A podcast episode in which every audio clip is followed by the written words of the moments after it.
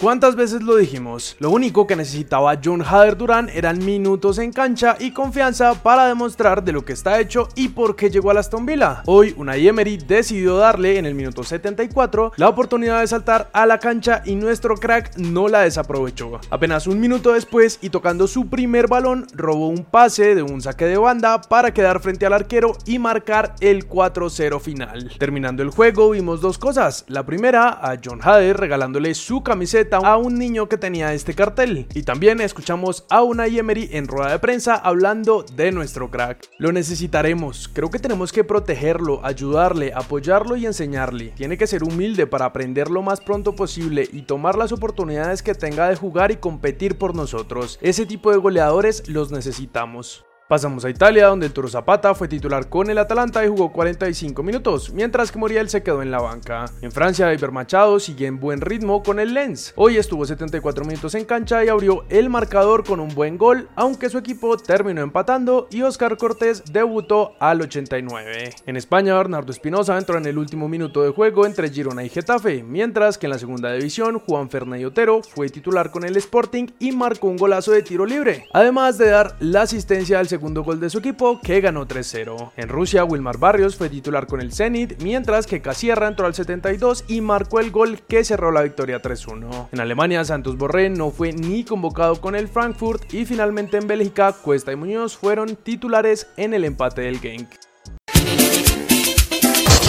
Siguiendo en Europa, a pesar de que en los partidos anteriores Davinson tuvo minutos con el Tottenham, en el último encuentro contra el United se quedó en la banca, por lo que los rumores de su salida continúan sonando muy fuerte. Y hoy L'Equipe asegura que el Mónaco estaría trabajando en una oferta por nuestro central y llegaría a Inglaterra en los próximos días. Además, también aseguran que otros clubes de Francia están interesados en nuestro crack, pero que el más adelantado es el Mónaco.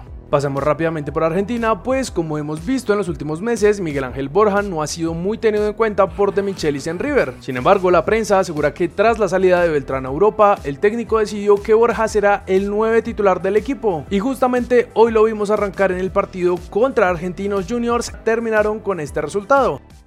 Llegando a nuestra liga, ayer les mostramos que Unión Magdalena y Santa Fe empataron a dos. Lo que no les alcanzamos a mostrar es este video donde vemos al caballo Márquez subiéndose a las gradas para enfrentarse con un hincha. Los medios aseguran que el aficionado estaba discutiendo con el papá de Ricardo y por eso el jugador intentó intervenir, pero finalmente nada grave pasó. Volviendo a los resultados, en el último partido de ayer, Equidad y Junior empataron sin goles, y aunque este resultado ya es malo para los tiburones, podría terminar siendo peor, pues terminando el partido, una botella lanzada desde la grada de los visitantes, golpeó al árbitro asistente y tras una pausa en la que lo estaban atendiendo, el juez central decidió terminar el partido. Por esto, el presidente de la Equidad, Carlos Mario Zuluaga, aseguró que buscarán cómo conseguir los tres puntos del encuentro, aunque la prensa también publica que desde Barranquilla intentarán hacer lo mismo. Pasando a los partidos de hoy, Pasto y Chico empataron a uno, mientras que el DIM y Alianza terminaron con este resultado. Willy Nacional están jugando en estos momentos y mañana les contaremos lo que pasó. Llega sufrió una lesión muscular y estará de baja entre 2 a 4 semanas. Según Pipe Sierra, los jugadores de Nacional, Kevin Mier, Andrés Salazar y Román están en la lista preliminar para la convocatoria de Colombia. El presidente de América asegura que tras los hechos ocurridos, Iago Falque está considerando dejar el club.